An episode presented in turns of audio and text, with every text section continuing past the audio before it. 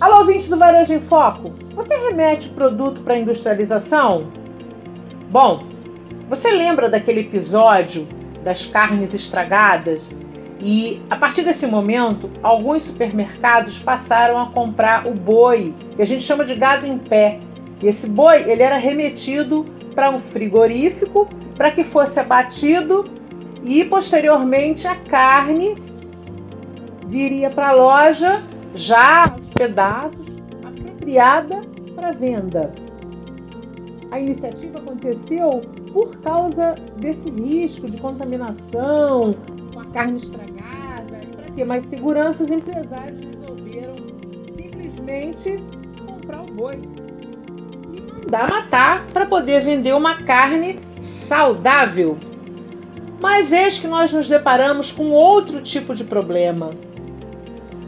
O varejo não pode solicitar industrialização de produto. E o que, que é a industrialização no conceito da Receita Federal do Brasil? Entre outras coisas, industrialização é a transformação de um produto em outro produto diferente. Nesse caso, nós temos o boi, que foi para o abate e retornou sobre a forma de carne, nos seus diversos tipos, que nós chamamos de produto resultante do abate. Bom, essa operação claramente é uma industrialização, não precisa nem ir muito longe no conceito. A questão é que o varejo ele é uma atividade de compra e revenda do mesmo produto. E qual é o risco do lojista de comprar o boi ou uma situação similar e transformar em outro produto?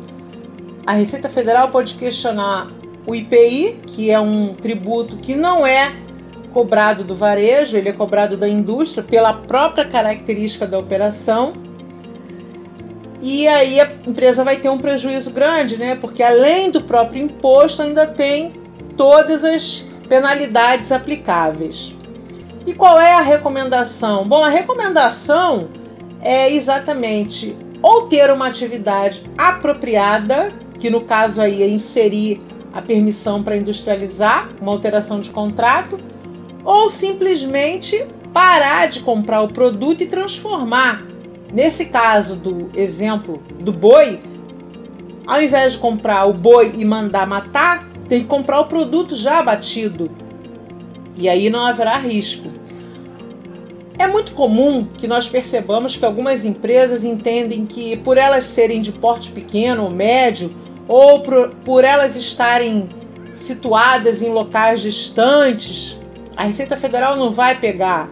Isso é um engano, porque com o advento da nota fiscal eletrônica, as empresas sabem quem está vendendo o que para quem.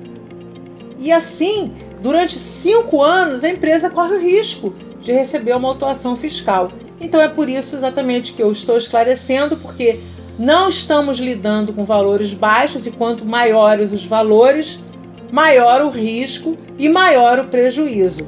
Ok?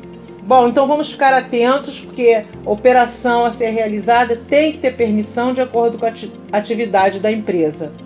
Varejo e indústria não combinam. Ou é varejo, ou é indústria, ou é varejo e indústria, que permite a transformação de um produto, ok? Bom, eu espero ter esclarecido.